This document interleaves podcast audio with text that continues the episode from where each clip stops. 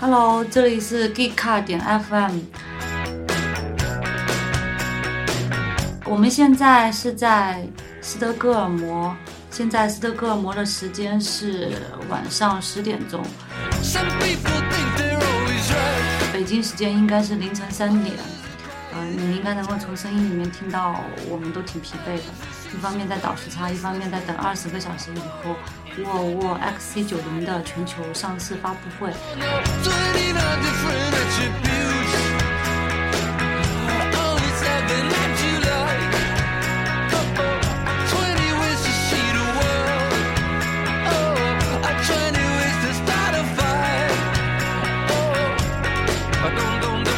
今天我们很荣幸请到了两位嘉宾，呃，请两位大嘉宾给我们 Geek Car 点 FM 的听众打个招呼。呃，我是中国质量报刘洋，大家晚上好。嗯，我是网易汽车的蒋子培，晚上好。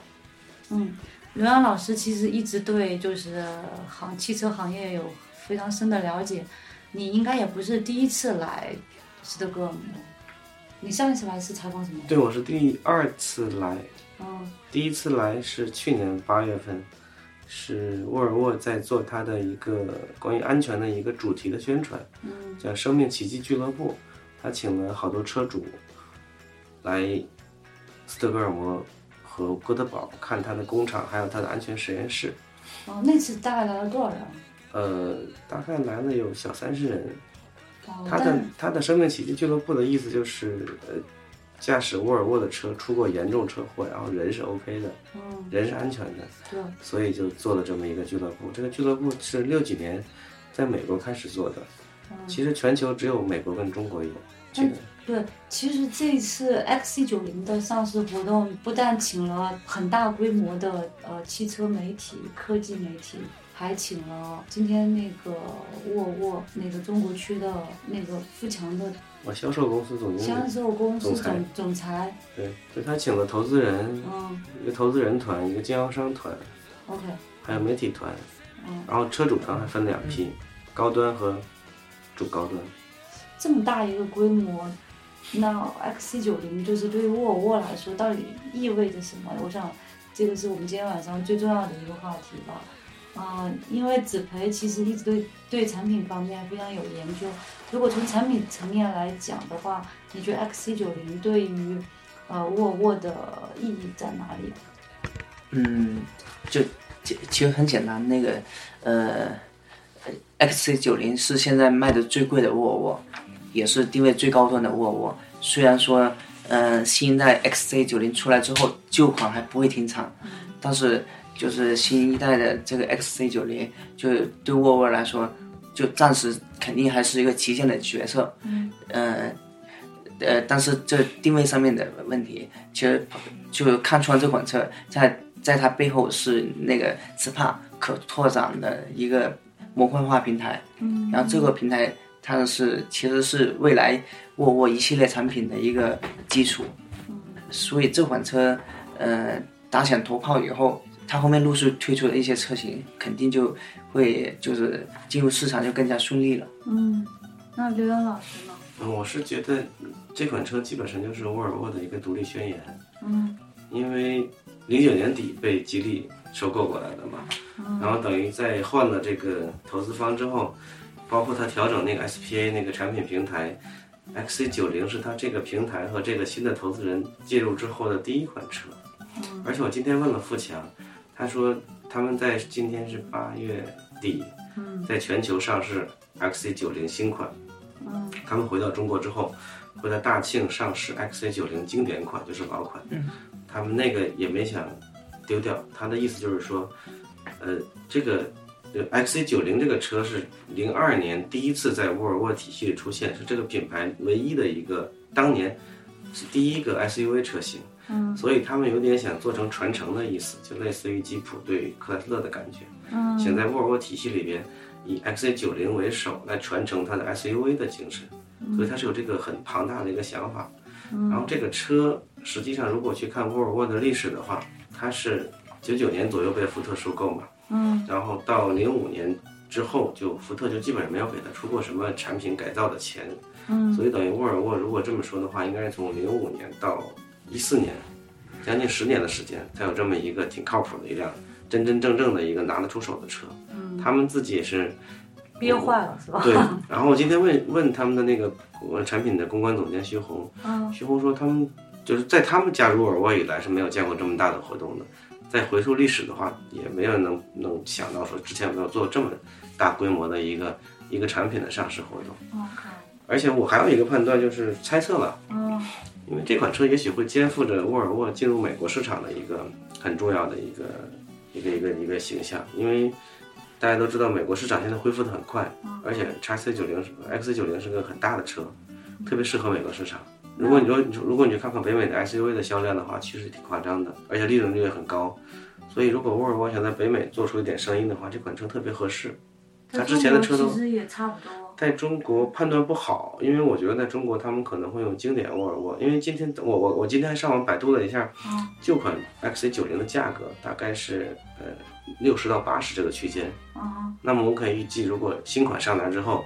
旧款肯定是六十之内了嘛，就是你在六十万之内买这么一个七座的大型的 SUV 的话，在中国的市场上你可以想象一下，竞争力还是蛮强的。所以我的判断，沃尔沃中国应该还把经典款的，就是老款的 X 九零当做一个走量的产品去做，然后新款的 X 九零在明年上嘛，然后它的价格区间不是还挺高的吗？据说要探上探百万嘛，对，上探百万是肯定的，就是，呃，反正我这，因为它还有个缩模动力，这个成本肯定也压不下来，而且它就，呃呃，之前沃尔沃好像也也跟媒体来商量，就这款车，呃它其实内部定位也在讨论，然后最后是应该说的是就是往高走，那那那波声音是有压倒性的优势，所以它那个顶配的价格我估计超过一百五十万应该是，呃，应该是肯定的。这么贵？他们这个车，第一是旗舰车，旗舰车的作用就是要展示这个企业很多的还量产边缘的一些技术，比如说混动呀，比如说我们那个看到的一些宣传材料里说的一些呃这个交叉路口的一些自动停车的一些东西，甚至我们那个过两天会试验开到的一些自动驾驶辅助的一些东西，都可以往车上装。他这次带的车主来其实分两批，有一批按照付钱的说法，就是富豪榜里面不是排特别靠前，但是肯定是排入富豪榜的。哦，据说那个网易网易的那个创始人丁磊就是第一批车主吧？呃的呃，反正有消息传他是那个想要买一辆，对，就是他就说这批人来，因为他们是买第一批的限量版的车嘛，其实他们特别想就直接买最高配的混动版，嗯，但是因为第一批可能还没有来得及弄，所以他们第一批买的车还有点不太情愿，不是最高配，所以他说的最高配有可能是说会上升到一个大家觉得很意外的价格，嗯，但是实际上那个只是为了拔高品牌形象嘛，不是说要走多少量的。那你们你们丁磊怎么为什么会对这样的一款车感兴趣呢？嗯，两个方面吧，就一个方面就产品方面，就是呃，丁磊也是个挺环保的人，然后这款车呢缩模动力的那一款，呃，用了四缸发动机，搭配电动机之后，一个二点零的发动机能爆发出四百多匹的马力，这已经是一个就是很惊人、很惊人的数字吧。对于一缸一款四缸发动机来说，然后另一方面就是，其实就是他跟李书福有应该是有一个就是交情还挺深的。哦，啊，我没记错的话，丁磊应该还是那个吉利英伦，呃，那款哦，英伦就是那个 taxi，对那个 Tesla 的那个车主，然后好像是李书福给他送的。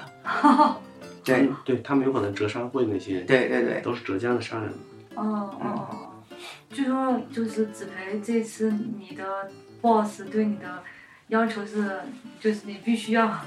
就是搞清楚这个里面，呃，李书福对这款车的意义。你觉得李书福跟这款车能扯上关系吗？对呀、有啊，毕竟是他出的钱呀。对我我们也说，毕如果不是李书福，我们都可能都不会有这么多中国籍对，今天晚上聊天也提了，就是他在收的时候有一个一百一十亿美元的一个投入嘛，对对整对沃尔沃整体，这个投入实际上很大的作用是改造这个 SPA 平台。实际上我们做汽车都知道，一零年到一四年四年时间是不可能做出一个完完整整全新的平台和一个全新的车来的。就像 XC90 这样所谓的旗舰车有，这么多的科技含量，四年时间做梦的，这是七八年到十年的一个周期。所以它肯定是这些钱是陆陆续续的来改造被福特抛弃的沃尔沃在吉利手下该怎么生存的一个问题。嗯，然后但是呃今天晚上呃沃尔沃官方透露的消息是说，这些钱里面可能用在这个 XC90 身上的会比例会比较大，就相比那个它之前上市的几款车，那个什么。呃，S 六零加长或者那个 V 六零什么七七八八其他车型，嗯，都算是旧的，呃，稍微改一改。就那些车型可能已经是在 就是福特要卖沃尔沃之前，他们也就已经对，差不多已经已经做出来了。但是这个 X 九零可能真的是下了一些功夫，加了一些新东西，然后包括那个整个产品平台呀，都改了很多东西，投都是这个这个产品承载了很多那个研发资金的投入。主要是研发资金吗？那你觉得？就是 X C 九零，它的这个定位和就是技术的走向跟李书福有关系吗？如果如果一定要扯上的话，就是他要做大车嘛。但是我个人个人判断，李书福想要的大车不是这种大车，是宾利、劳斯莱斯那种，就是那种宝马七或者那个奔驰 S 那种大车，传说中的 S 九零轿车。S 九零，对他想要的是那种豪华轿车。像这种，而且这个你如果看那是它是七座，嗯，其实中间是第一排是两两个嘛，第二排就三个了。你觉得这个答案你满意吗？能交差吗？就其其实我想通了，就是呃，因为对于一个就是投资人来说，尤其是国内企业，你说假如上汽收购了沃尔沃，会是什么结果？可能上汽收购沃尔沃之后推出来的第一款第一款全新车型，可能不是叉 C 九零。不是 X C 九零，可能是什么新一代的，就是新一代的 S 四零呢，或者什么车型。嗯。然后它可能很快的就将沃尔沃的一些技术跟上汽的一些产品打通，实现什么平台共享，可能做的是这些东西。上去躺枪了。但但但但其实李书福他好像没这么做，就是他做的这 SPA 平台，就是呃，他以后的车型会包括什么 S 九零呢？呃，都是一些豪华车，然后这些豪华车就是能够，就是应该是就吉利的产品享受不到这些平台共享的一些技术的东西，享受到吗？我判断不太好，是因为他不是在跟哥德堡做了一个吉利和沃尔沃的那个，但但那个是呃紧凑型车平台，对紧凑型车平台，而且那个叫一六年以后才能有车有车出来，然后那个他是把这一部分放在。第二位就是第二个步骤，可能就更广阔一点。先输血给沃尔沃。对对对。这你们刚才就是不断的提到的叫 SPA 平台也好，SPA 平台也好，这个平台到底就是它不是说模块化吗？那如果模块化的话，它一定就是大平台、小平台这么分吗？还是说它里面的东西其实是可以，就是它是可以重新拼和定制的？嗯，怎么说呢？就它其实模块化平台，它也不是说所有车型都能共享。就是 SPA 平台，它这个主要是呃 B 级往上走，就 S 六零这个级别的车型往上以上的车型才共享的。所以说，可能下一代 S 六零、呃 S 八零甚至 S 九零，一般是这些车型共享。可能还有那个新新新代的 XC 六零，嗯，车这些车型共享。但是往下的话，像什么，嗯。未来可能有了 S 四零新新一代的这些紧凑型车，可能就不用这个平台，可能更多用的是跟吉利合作的那个，嗯，一块研发的那个新的模块化平台。但是我觉得就是就是平台化这个最早提，你觉得是谁？最早是通用在在做，然后后来被推广的最有名的是大众。对啊，我觉得给我印象最深刻的是大众。嗯，这个这种技术很难吗？平台其实主要是底盘，呃，整个底盘那个零零件它共用程度的一些增加。其实上面那些外饰什么、内外饰什么，其实都不太可能通用的。对啊，对啊。主要底盘零件尺寸上面再约束一下，然后到。现在这个阶段的平台，就是所谓的大众的那个 MQB 之类平那个模块化，包括 SPA 这个，它其实就是把平台原来尺寸给放大了。原来可能不能涵盖这么，现在可能 B、C、D 它都可以做。嗯。除了紧凑型小型车之外。嗯。所以，所以沃尔沃这个 SPA 也是，就是像他说的 S 六零以上，大车它都可以抻抻长了做了。嗯。然后这是一个我判断不太好，我跟吉利和沃尔沃都聊过这个话题，我就说你们未来是不是沃尔沃就不做呃那个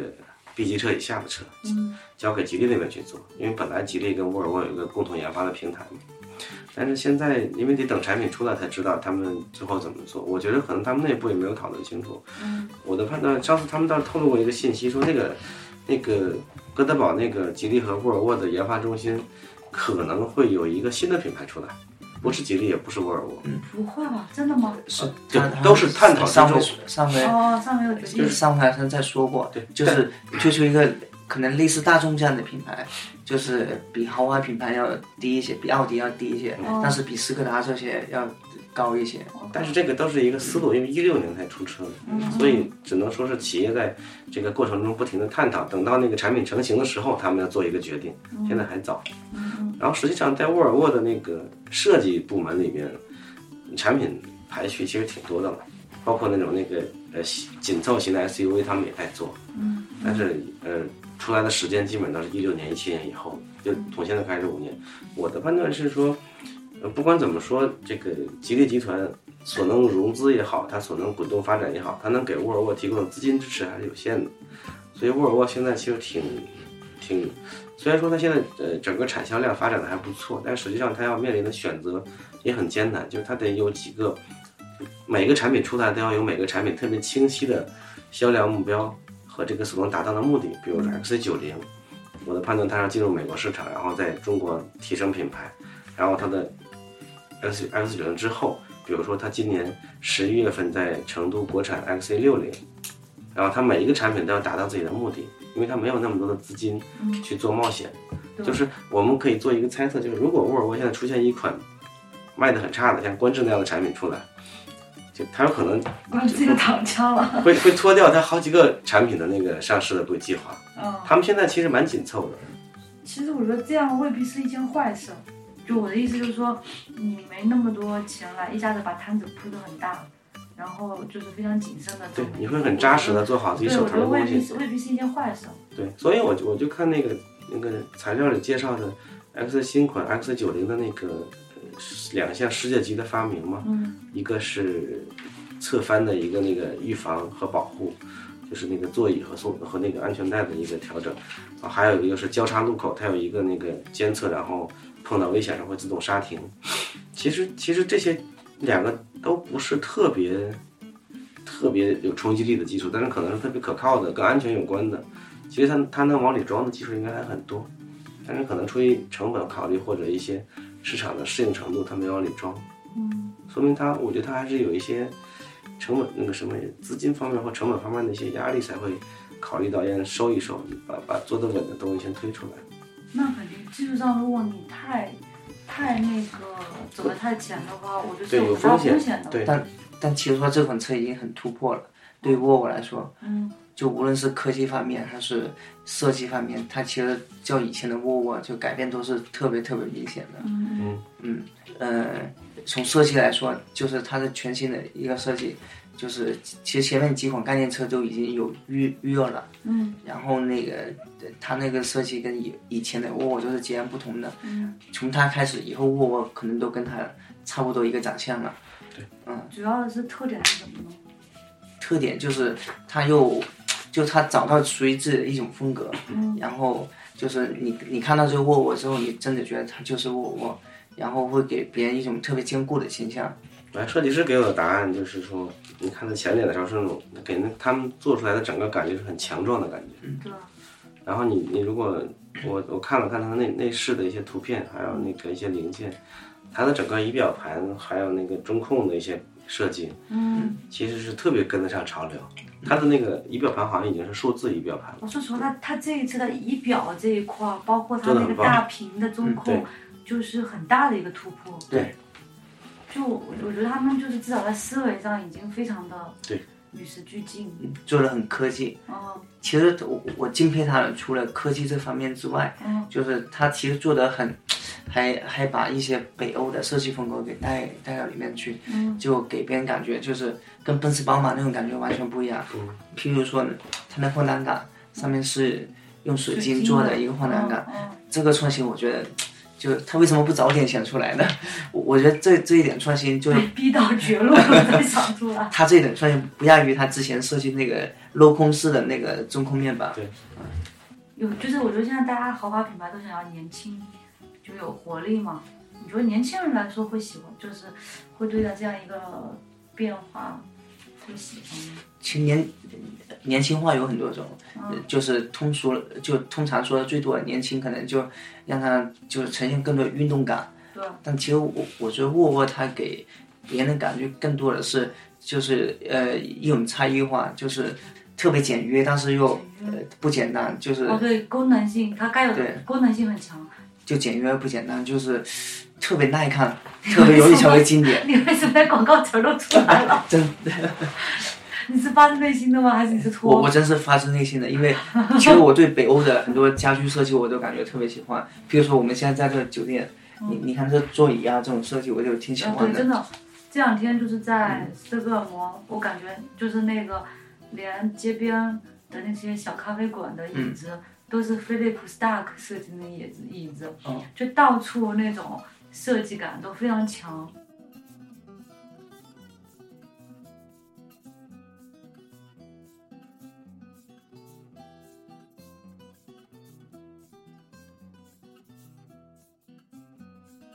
哦，其实沃尔沃，我觉得它它品牌最大的优势是它在这么多年，特别在中国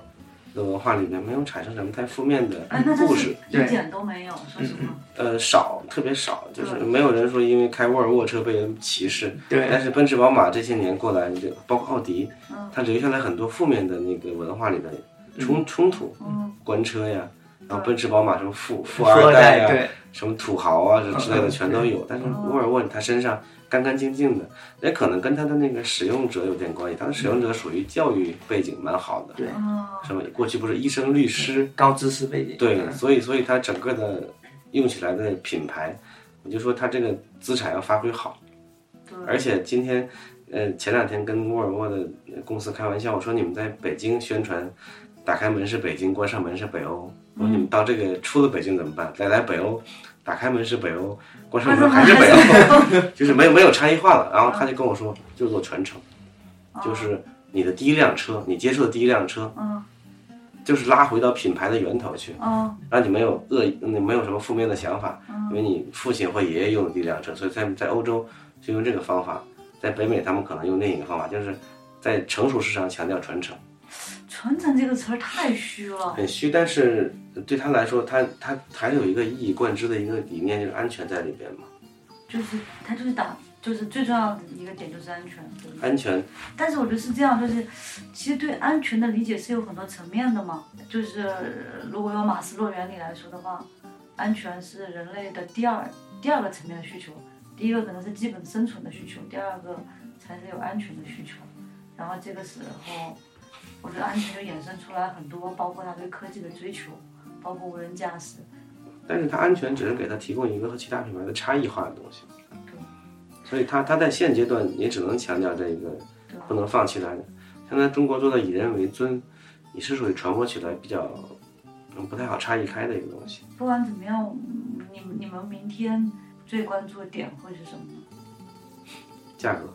因为我就要判断一下，他的车是走量还是走一个形象呀？因为我觉得沃尔沃现在是需要走量的，不能纯粹做一个高端车摆在那里。但是如果你真的是把它弄成一个很高的价格的话，可能有个市场有点脱节。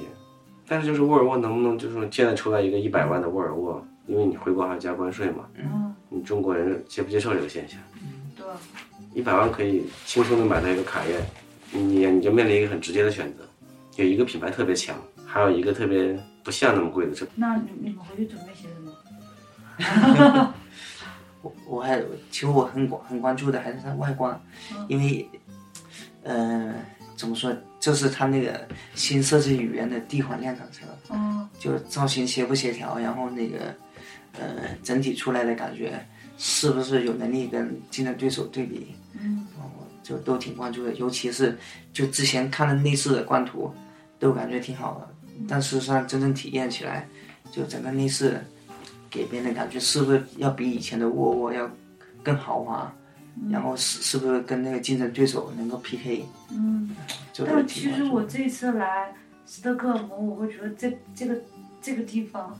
它并不是一个讲究豪华的地方。就今天像我们去那个市政厅，对吗？嗯，就是那个最好最大的最好的那个蓝厅。但那个金厅还挺豪华的。哦，对，就其实说豪华，其实呃呃呃不不太适合，说高档会比较好。豪华这个词，其实在中文里面不太好表达啊。但是英文其实挺好的，对对吧？，luxury 就行了嘛。对 luxury。我们其实是，我觉得我们在车的这个豪华第一印象是被奔驰、宝马给影响了，特别是奔驰被它给影响了一下。嗯。就那那里边什么样叫豪华，什么什么样的配置会，变化，特别是科技推动商业这这一股浪潮的掀起，我觉得对于豪华的定位肯定会发生非常大的变化。对，其实可以问，比如你可以问丁磊，他觉得豪华是哪些东西？对，比如说 IT 人，他对自己的生存环境要求不高，他觉得 OK 就行，用着舒服顺手就行。然后，因为豪华有一部分是品牌带来的，他如果受过很好的呃海外的教育的话，他对品牌没有那么强烈的一个敏感。比如说，他觉得奔驰就是比别人爽，那不会。但是如果你给中国一个煤老板，他就会觉得奔驰会比别人爽。煤老板还打架了。这个这个是这个是就是这样，他要通过一些外外在的东西来呈现这个豪华嘛。嗯反正我觉得，呃，他们现在其实现在很多自主品牌已经开始想明白这个道理了，嗯，就是这个质量是分成几层的嘛，就最后有一层是个感知质量，感知这个事情就是就是说需要你多少年经验去去那调节。就像宝马的设计师，我以前采访他们说，他们觉得豪华的定义就是时间，然后这么抽象的一个词，它要放在设计里面，就是我们真的是理解上会非常对。的那个什么，反正现在要你限量版是解决不了豪华这个问题，但是如果你你让我感受到这个车的内饰是你一针一线缝出来的，这个皮是很好的小牛皮，尽管我坐着感觉一般，但是我也会感受到那个豪华。我看大家都睡眼惺忪的，我觉得我们那个 XC90 上市前夜摇摇沃沃这件事情也挺有意义的。那么我们把更多的话题可以留到这款车真的上市以后，毕竟我们还没有看到它，对吧？对，明天就看到。好，谢谢各位呃 Geekcar 点 FM 的听众，我们今天就先到此结束。